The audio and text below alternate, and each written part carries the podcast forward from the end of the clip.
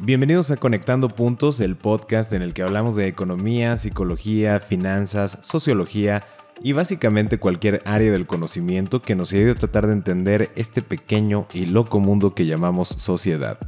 Yo soy Luis Armando Jiménez Bravo y el día de hoy vamos a hablar de romantizar el estrés.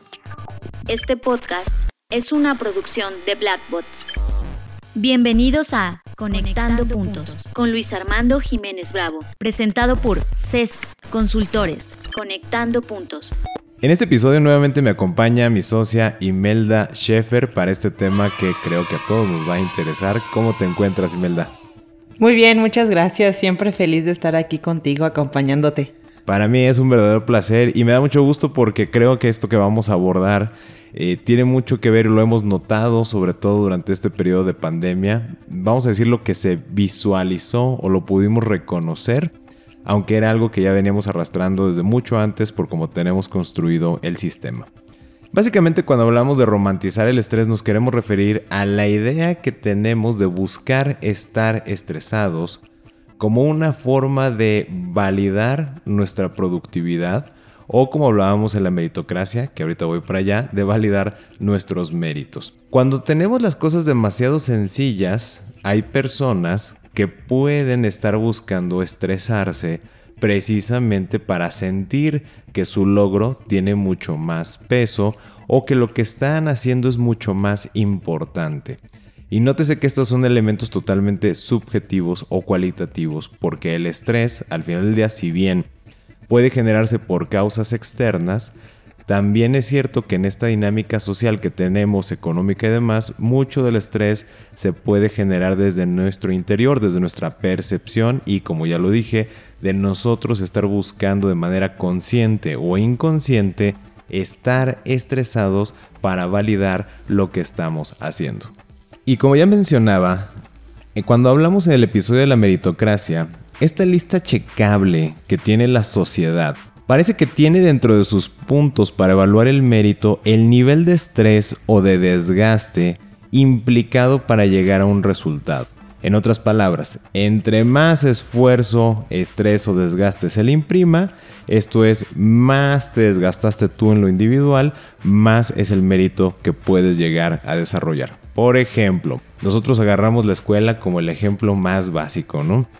Cuando estamos en el aula, me remonto a esos tiempos en la primaria, en la secundaria, que todavía nos tocó estos modelos eh, basados en las calificaciones o en el aprendizaje rápido de la teoría.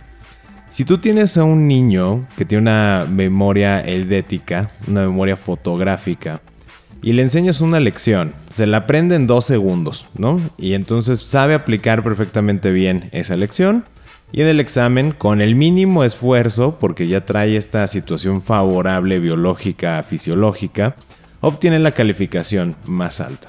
La sociedad pareciera que le da más mérito al otro niño o niña que no teniendo ese atributo fisiológico o esa cualidad en su cerebro, le invirtió muchísimas horas o muchísimo tiempo o herramientas para poder llegar a tener la calificación más alta. En otras palabras, entre más trabajo le pusiste, entre más estrés te pusiste por buscar ese objetivo, más mérito tiene. Y esto lo estamos trasladando también, o sea, crecemos con esto, pero veámoslo también en casa. Eh, hoy, por ejemplo, eh, ¿qué estás haciendo? No, no, pues estoy jugando videojuegos. ¿Qué no tienes otra cosa que hacer? Ponte a leer un libro, ponte a hacer esto, ayúdame con la casa. Y siempre estamos metiendo elementos de estrés porque en una organización desorganizada, valga la, contradicción, en un núcleo como la familia, cuando no hay un orden de tareas, cuando no hay una forma de trabajar, siempre estamos buscando que todos los elementos de esa familia pues estén activos, entrecomillado, y que sean productivos, entrecomillado, en las formas que, como ya lo hablamos en Meritocracia, nuestra lista checable podrá ser desde tender tu cama, eh, tener limpia la cocina, eh, barrer los pisos o simplemente generar un ingreso, etc. En estos esquemas, entonces estamos favoreciendo nuevamente la idea de que si tú quieres realizar alguna actividad, me tienes que demostrar que te desgastaste o que ya tuviste el estrés. Y si no, si estás disfrutando de esa actividad, te tienes que sentir estresado. Y ese estrés se traduce en culpa. Te tienes que sentir culpable por estar relajado porque no estás haciendo algo que le aporta valor a esta organización. Oye, pero yo estoy viendo este documental que me está enseñando mucho. Pues es que eso no le agrega valor a esta organización. Entonces te tienes que sentir culpable, o sea, estrés. O estrésate para que acabes rápido todo lo que sí nos agrega valor y luego entonces tú puedes hacer lo que tú quieras. En ambos casos, las dos opciones te están dirigiendo continuamente al estrés.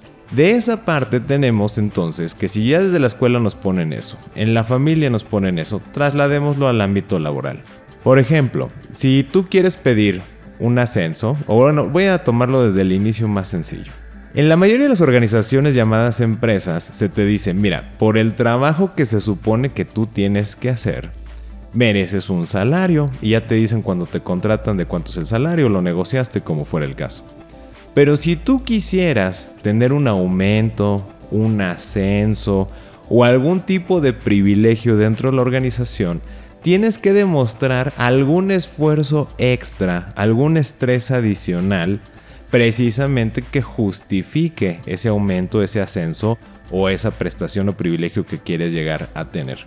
Vemos cómo está la misma cadena. En la escuela es, entre más te desgastes, más mérito tienes. En la familia es, ¿Quieres disfrutar de una recompensa? Apúrate a hacer lo que tienes que hacer, estrésate. Y si no lo vas a hacer, estrésate porque no lo estás haciendo y eso lo traducimos en culpa.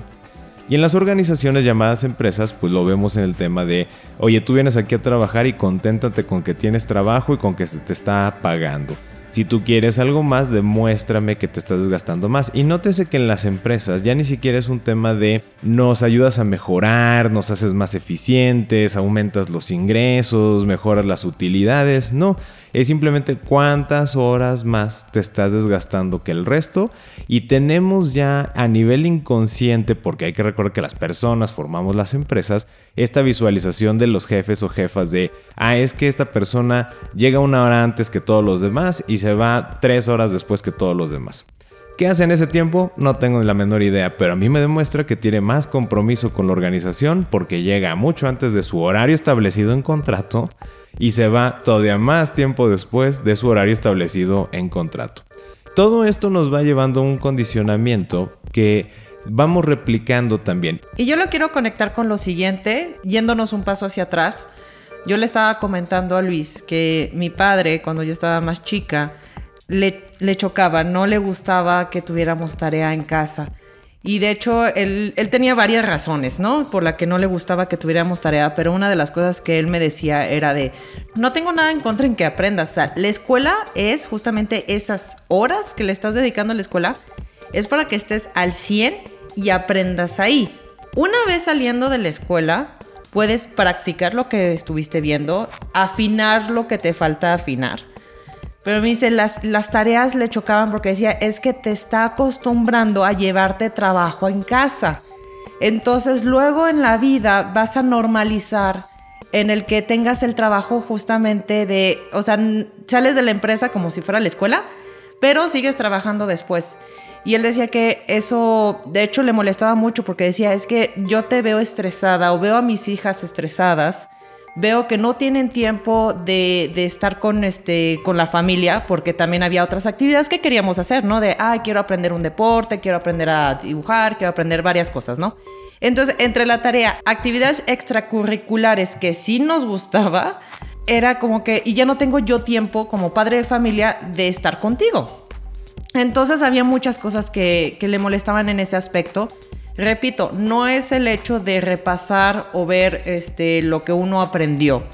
Pero esa parte de las tareas, y aparte sí me acuerdo que había algunas tareas que decías, sinceramente, o sea, ¿esta tarea qué? y me acuerdo también que de repente, no sé, si alguien em, decía, oye, ¿qué dejaron de tarea? ¿O cuál era la tarea? No, no hay. O hasta mi madre nos preguntaba, ¿qué les dejaron de tarea de esta materia? Y si decíamos, no hay, no nos creían. O de repente es de, en serio, con otras clases de, a ustedes no le dejaron tarea. Era tan así de, no manches, ¿no tienes trabajo que llevarte a casa? Era algo como tan increíble, y lo digo increíble porque no lo crees, que ahora lo pienso y digo, sí, y yo soy de una de las personas que sí normalizó mucho el de que me llamaran fueran de, horarios de trabajo, que me pusiera a trabajar ya este, en días de descanso y todo eso. Y, y lo reconecté con esa parte que me decía mi papá no tanto, no me voy contra toda la institución educativa, pero específicamente sobre las tareas. Me encanta que hayas mencionado esta anécdota porque aparte yo me puse a investigar ciertos artículos de educación, precisamente investigando sobre este enfoque de las tareas. Y les comparto, así como se lo comentaba a Imelda, que fue un gran visionario su papá, porque justamente esos peros que le ponía a las tareas, que básicamente es lo que ya mencionaste, de te estás acostumbrando a llevar trabajo a casa y eso se traduce también en estrés. En esos artículos empezamos a encontrar que después de muchas investigaciones, las tareas no añaden conocimiento, no te añaden aprendizaje y llegaron a la misma conclusión los alumnos que tienen más carga de tareas o que simplemente tienen tareas y no pueden desarrollarse o no tienen el tiempo de convivir con su familia, de convivir con amistades, de realizar una actividad extracurricular, están más estresados. Y lo más curioso es que dicen, cuando tú llegas de los 3 hasta los 8 o 9 años, empiezas a generar traumas. Y dice, uno de los grandes traumas que después se van a reflejar en la vida adulta, en el trabajo, en los negocios, no importa si eres emprendedor, empresario, etc., es precisamente ese trauma de tienes que llevarte trabajo a casa. Es más importante el trabajo que convivir con tu familia. Es más importante el trabajo que nutrir tu espíritu, tu persona con el arte, las actividades que te gustan, con un hobby, con lo que sea. Simplemente hasta convivir y compartir opiniones con otras personas es mucho más importante el trabajo que te están diciendo que lo que a ti te interesa desarrollar. Que también eso es muy interesante porque vamos minando la creatividad nada más con esa sencilla acción, que claro es una acción muy simple, pero al ser reiterada y repetitiva a lo largo de la vida académica, que ahora pues sabemos que la gran mayoría de la población en muchos países ya le apostó a esa cadenita educativa o la formación académica, pues no estamos viendo el impacto que eso va a traer después. Muchos de nuestros escuchas están en el rango de edades que también vivieron esa parte de tener tareas. Otros de nuestros escuchas seguramente ya vivieron esta transformación pedagógica donde ya no les dejan tareas, pero seguramente vivieron algo que todavía todos tenemos en común. Y es parte de lo que tú mencionabas este, justo en este momento, Imelda. Cuando yo ya empiezo a trasladar el hacer las tareas como parte de mi obligación y lo traslado en el trabajo, que, oye, te hablo a la una de la mañana porque es urgente, entrecomillado, porque esto es súper importante, inclusive te sientes obligado, es más, te estresa más la decisión de decir contesto o no contesto, o sea, eso te crea una sobrecarga de adrenalina. Más que decir, a ver, espérate, es la una de la mañana, no voy a contestar. Creo que de hecho a mí me ha pasado de que me estresa más el tratar de ignorarlo, ¿no? Hasta me estresa, es como de, no, necesito contestar esto porque si no me estreso todavía más. Sí, justamente, y, es lo que sucede, lo que hablábamos, es que debes de sentir culpa. Debes de sentir culpa porque ya aprendiste que el trabajo está por encima de todo lo demás. Y entonces, cuando tú encuentras un modelo de negocio o una empresa donde te dicen tú define tus horarios, queremos que estés tranquilo, tranquila, relajado, relajada, empiezas a entrar en conflicto. Los primeros dos o tres meses te sientes inútil. Sientes que no estás haciendo nada, sientes que no estás aportando valor, sientes que pues a lo mejor eres eh, una persona que van a despedir en cualquier momento porque no, no te están diciendo qué hacer. Y como no te están diciendo qué hacer y traemos tan inscrito esta parte en el inconsciente de pues es prioritario lo que me digan y ejecutar lo que me digan por sobre lo que yo quiero hacer, entonces te quedas paralizado y decir, ¿y ahora hacia dónde me muevo? ¿Qué hago? Y eso crea un conflicto que, ¿qué creen? Se traduce en más estrés. Ahora te estresa no estar estresado. Y esas son de las paradojas que cuando empezamos a hablar de ir romantizando la idea del estrés, cuando buscamos estar estresados como parte de nuestro estilo de vida. Pero ahora en estos tiempos, ¿qué ha pasado? Ya automáticamente se hizo la parte de pues el trabajo en casa. No estoy diciendo que esté mal ni bien, nada más estoy señalándolo porque ya se había hablado sobre el home office desde hace un cierto tiempo, especialmente en algunos países europeos, pero siempre había como una cierta organización. La cosa es de que a nosotros nos tocó con una cultura de llevarte el trabajo a casa, ya no, es muy difícil hacer esa separación de, ok, haz lo mismo como si fueras en la oficina y a tal hora o después de haber acabado esto, ya lo dejas. Eso era el, objetivo del home office, ¿no? Lo haces o tus horarios, te organizas y el punto es no estresarte. pero ha habido muchísimo estrés justamente porque no estábamos em, organizados como sociedad o como cultura, especialmente en estos, en estos lados del mundo, y hubo como una mezcolanza. Y entre eso y la educación de los niños, porque ahora está no nada más de tener clase en casa, sino también tarea en casa, es como ahora nuestro estrés que ya era como, vamos a decir, del estrés de nuestra vida, un poco nos lo llevábamos a casa, ahora lo estamos normalizando a que el estrés general ya está en la casa. Me encanta lo que acabas de comentar porque quiero reconectar otra vez con la escuela. Y van a decir, otra vez la escuela. Sí, pero es que desde ahí vienen muchísimos traumas y muchas concepciones que estamos aplicando ahora, como mencionas, en el trabajo. También dentro de lo que comentas, sí es muy cierto de esa falta de organización y el sistema como lo tenemos social, las empresas, etcétera pareciera que, eh, como lo mencionabas, ahora el estrés está en casa. Ya ni siquiera lo traes a la casa, ¿no? Porque lo traías del trabajo, del lugar externo. Ahora se genera también dentro de la casa porque ya la fuente de trabajo está ahí dentro. Y como bien comentas, para complementar, está la parte de la, de la plataforma desigual de los recursos. Llámese internet, electricidad, computadoras, micrófonos y cámaras. En esta nueva forma de trabajar, como bien dices, no estaba el sistema organizado para eso. Tienes personas que al igual que en la escuela cuando dejaban que hicieras la maqueta del sistema solar, no sé si a ustedes les tocó que con estas esferas de unicel o como ahora sea la forma, que ya no encontramos el unicel, qué bueno. Eh, tenías a las personas con más recursos económicos o más acceso a la papelería trendy que traía los últimos modelos para que hicieras todo o que tienen papás que son arquitectos o ingenieros o y que tienen esa facilidad o simplemente les gustaban las manualidades y tienen la facilidad para poderles apoyar en las maquetas. Y esos son recursos adicionales que no tenían a lo mejor otras personitas, eh, otros alumnos o alumnas. Y claro que cuando entregaban el resultado de la maqueta, pues el que no traía esta plataforma de recursos amplios desde la ejecución, los materiales o inclusive los recursos económicos para adquirirlos, se veía este contraste con la otra parte, ¿no? Y aquí es donde se valida un esquema de la competencia y la validación de la desigualdad que viene después trasladado al trabajo. ¿Por qué? Porque ¿quién le daba la mejor calificación? Pues a la maqueta mejor hecha, ¿no? Ya si era una consideración como de, bueno, si le pusiste mucho esfuerzo. Ven, regresamos al tema de te esforzaste mucho, se ve que, que le batallaste. Bueno, ándale, pues te voy a dar una calificación X. Y estamos validando estos temas.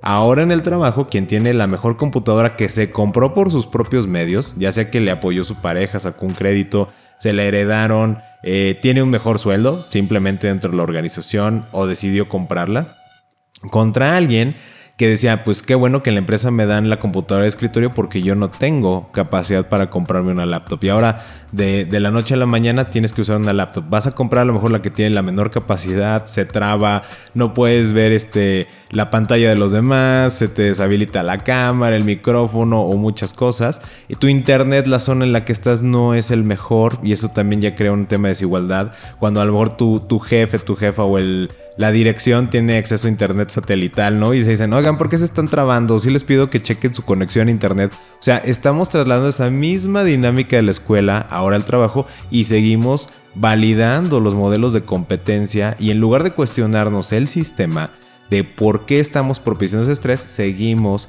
propiciando estrés y estrés. Estrés en muchas formas y muy sutiles. Y aunque empresas digan, no, pero yo te doy la laptop, sí, pero ya consideraste que a lo mejor en esa zona el suministro eléctrico no es muy bueno y entonces tienes como altas y bajas de voltaje todo el tiempo y a lo mejor te echa a perder la batería de la computadora o te echa a perder el cargador o este, tu fuente de poder. Ahora tienes que invertir en algo más que la empresa no quiere pagar. Y bueno no quiero extenderme mucho más en todas estas implicaciones pero por eso es tan importante lo que tú estabas comentando y por eso es tan importante el poder visualizar cómo estamos ahorita en el trabajo sea que trabajemos para alguien más o tengamos nuestra propia organización o creemos nuestra propia empresa, hay que vigilar y tener mucho cuidado, recordar nuestros tiempos de escuela, nuestra crianza, nuestra familia y ser muy conscientes y reconocer cuáles son los patrones de competencia o de generación de estrés que estamos perpetuando y que estamos repitiendo. Porque esto ahora lo voy a conectar con la última parte ya cuando hablamos de los emprendedores, que hay muchos mitos alrededor del rendimiento.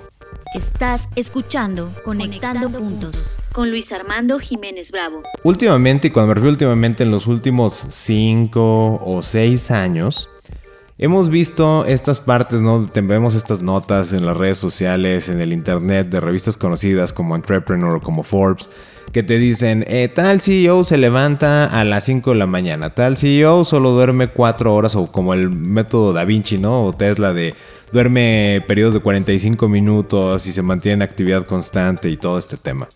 Y empiezan a romantizar el estrés sobre el cuerpo y la mente, o sea, modificar los patrones de sueño, el obsesionarse con el trabajo y darle que el eje, la definición de tu persona y de tu ser es únicamente lo que tú estás trabajando. Y vuelvo a repetir, el sistema social valida, ah, si tú estás todo el tiempo generando contenidos y todo el tiempo te estás dedicando a trabajar y estás pegado a una computadora, entonces muy bien por ti, vas a ser muy exitoso.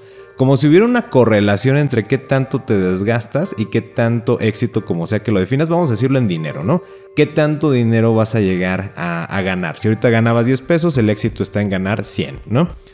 Y esta parte es muy interesante porque entonces empezamos a crear y centrarnos en la forma mística de lo que debe ser el emprendedor. Es como, no vas a ser exitoso si no te levantas a las 5 de la mañana, si no trabajas sábados y domingos, si no estás trabajando o prefieres estar trabajando en lugar de socializar con las personas o darte un espacio de esparcimiento, de meditación, de ejercicio, de convivir con tu familia, etc. Eh, no, eh, tú te tienes que obsesionar. Y vienen también estos mitos de, obsesiónate 5 años de, de puro trabajo a cambio de toda una vida de relajación, que esa es la parte incongruente en el discurso. Por una parte, seguimos alimentando el tema de romantizar el estrés, busca estar estresado de manera constante porque eso te va a dar más valor. Y por el otro lado resulta que el resultado de ese estrés, ¿cuál va a ser? Que estés relajado todo el tiempo. Y, idolatramos a estas figuras que se la viven yendo de vacaciones por el mundo, que no tienen horarios, que, que, están en los mejores hoteles o que están degustando las comidas de los restaurantes más exclusivos, etcétera, o los automóviles o como sea que se esté viendo, pero vemos que es una realidad de exposición social que eso se eh, premia. De hecho, recordé en estos momentos una frase que escuché hace, hace un tiempo y sí me dio como un pequeño shock era de descansaré cuando esté en la tumba, algo así, era de, no, ahorita es para trabajar y este, ya en la tumba uno descansa y dije, no inventes. Yo me sentí como de, ah, entonces debería estar como trabajando muchísimo más para lograr varias cosas y luego dije, no, porque sinceramente mi cuerpo ya no me daba. Sí, y es exactamente el punto, porque también hay muchos estudios que dicen que mantenerte estresado de manera continuada durante un periodo largo de tiempo, llámese uno o dos años, afecta considerablemente tu calidad de vida, porque afecta tu sistema nervioso, afecta tus órganos internos, afecta la calidad de tu sueño, y ahora vámonos a la parte emocional. Vamos a imaginar que efectivamente vives esta parte romántica de la historia y digo entrecomillado del éxito te obsesionas, haces como comentabas ahorita, dime, te la vives esa de que cómo ya descansaré en la tumba, pero esa mi filosofía va a ser durante siete años o hasta que llegue a no sé qué cantidad de ventas, ¿no? De utilidades, va. Te la compras y entonces empiezas a trabajar así. Llegas a tu meta por muchas razones, como ya hablamos en meritocracia de suerte, circunstancias y acciones, y ya tienes la oportunidad de estar relajado. Estás tan condicionado al estrés que ya no te vas a relajar. Porque habrás descubierto más bien que el estar relajado no es algo que es, no es un switch que se activa y se desactiva como decido estar estresado, decido estar relajado, no funciona así. Es el sistema, la rutina que tú estás generando, la manera en que tú construyes tus momentos de vida y tu rutina de vida de todos los días, lo que define si te propicia estrés o te propicia estar en relajación. De hecho, hay muchas historias en empresas familiares en que una de las personas ya dice, bueno, sabe que ella se va a jubilar y lo deja a un familiar, ya sea hijos, hijas, sobrinos, o bueno, se, se continúa, ¿no? Y que dicen que esa persona que se supone que se fue a jubilar, como que se va de vacaciones, pero luego como que anda regrese y regrese y regrese. O sea, que realmente nunca se jubila.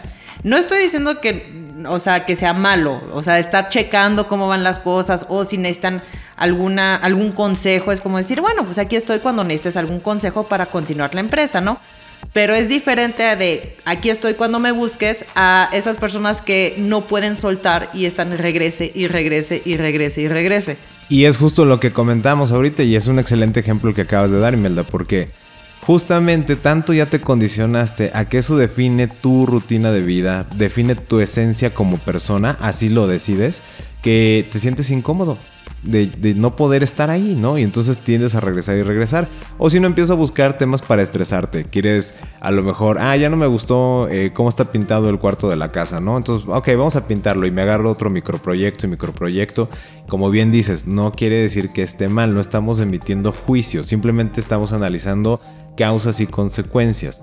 Y lo quiero retomar con la parte de, pues está en función de tu rutina de esa mezcla de suerte, circunstancias y acciones, esa acción que tú tengas de crear un modelo de negocio en el cual no te sientas culpable porque te crea momentos de relajación o de dispersión, en el cual no te estés propiciando un estrés porque estás eh, favoreciendo conductas urgentes o conductas que le dan más peso al tema del trabajo que a otras áreas de la vida en lugar, vamos a decirlo, del mismo peso Toda esta suma es lo que va a definir si romantizamos todavía el estrés, la idea de buscar estar estresado o buscas estar relajado. Con esto quiero cerrar y me crea mucho impacto si ustedes buscan cambiar su plan de vida o rediseñarlo para su futuro, o sea, modificar estos patrones de pensamiento y crear un nuevo sistema que se adapte a la concepción de ustedes de ese equilibrio a lo mejor entre estrés y relajación o esa búsqueda de la relajación en su vida, hay un taller buenísimo de Blackbot que se llama My Future Self, donde lo da la genial Fernanda Rocha y justamente se ponen a hablar de estos temas, no puntualmente, pero sí te ayudan a visualizar dónde te quieres ver, porque lo que tú estás haciendo ahorita, como comentabas, de si tú te obsesionaste de no, yo voy a descansar en la tumba, ¿qué crees? Cuando ya tengas la oportunidad de descansar y todavía no estás en la tumba y te estás en perfecta salud y todavía no te quieres morir, ¿y ahora qué vas a hacer? Y eso te va a crear un nuevo tipo de estrés porque no lo pensaste hacia el futuro.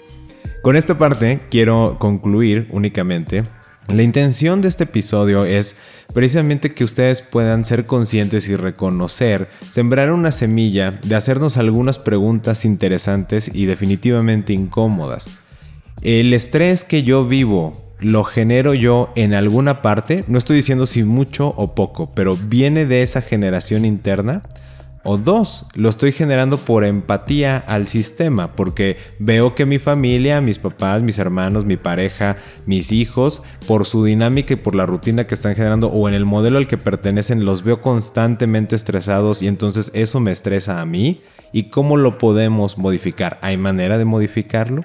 Otra de las preguntas muy interesantes es, bueno, de aquí a 10 años, ¿qué patrones de comportamiento quieres que vayan modelando y condicionando tu forma de hacer las cosas y en consecuencia de ver la vida?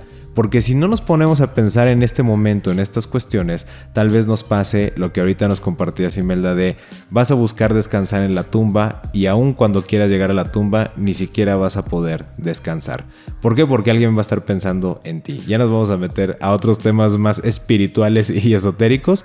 Pero esa es una verdad, hay personas que aún cuando ya están en su último aliento de vida lo que están pensando es ¿y qué le va a pasar a mi negocio? ¿O qué le va a pasar a la empresa? ¿O qué va a pensar mis compañeros de trabajo por mí?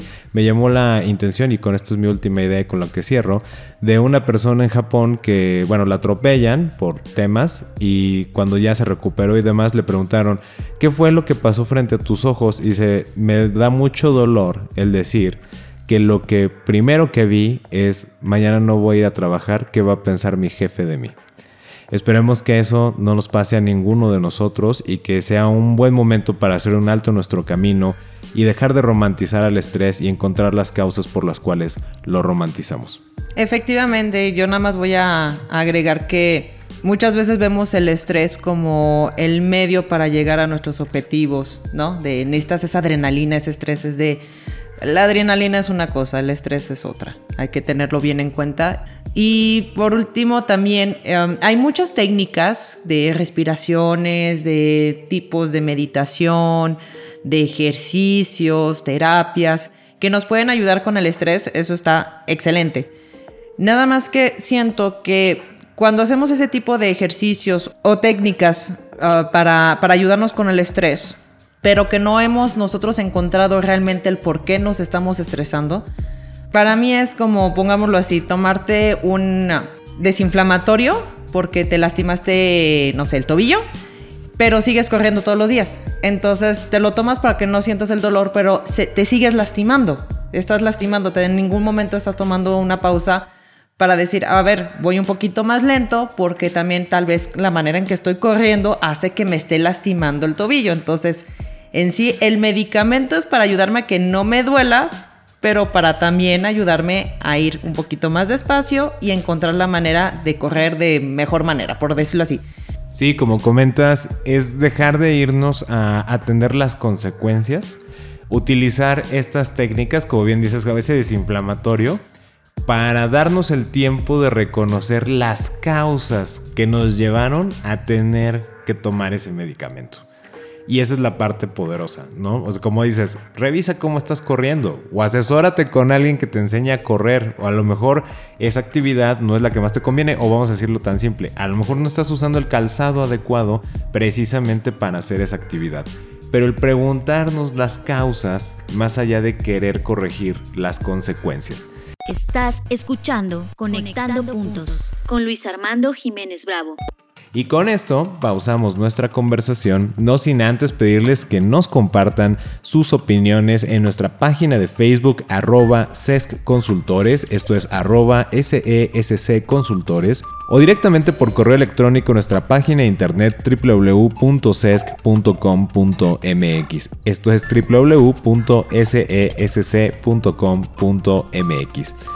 Yo soy Luis Armando Jiménez Bravo. Y yo Imelda Schaefer. Y los invitamos a, que, no se estresen. Escuchaste Conectando, puntos, con Luis Armando Jiménez Bravo, presentado por CESC Consultores. Conectando, puntos. Contenidos y conducción, Luis Armando Jiménez Bravo. Producción, John Black y Fernanda Rocha. Grabado en los estudios Blackbot.